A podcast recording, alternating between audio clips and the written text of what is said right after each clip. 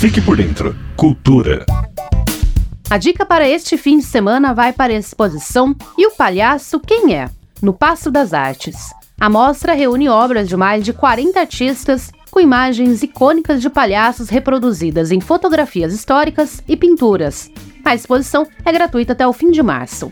Ainda para quem gosta de exposição, o Museu da Imigração traz uma mostra sobre a diáspora japonesa, reunindo fotografias, pinturas e diversas técnicas que exploram os contrastes entre os elementos da luz e da sombra. A entrada é gratuita aos sábados. Até o dia 18 de fevereiro, os fãs de filmes de terror e suspense podem conferir a mega exposição Terror no Cinema, no Museu da Imagem e do Som.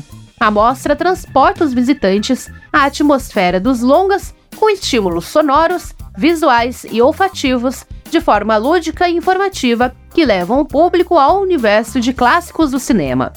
Já o Museu da Língua Portuguesa entra no ritmo do carnaval, com uma programação especial para todas as idades.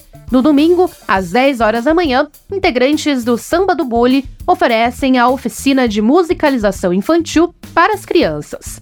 A oficina será o esquenta para a apresentação do bloco Cornucópia Desvairada, com instrumentos de sopro e percussão e um repertório cheio de forró, maracatu, axé, brega e samba.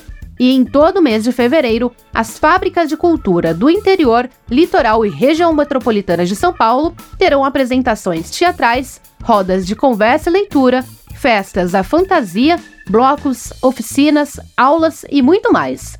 Para acessar toda a programação, acesse fabricadecultura.org.br.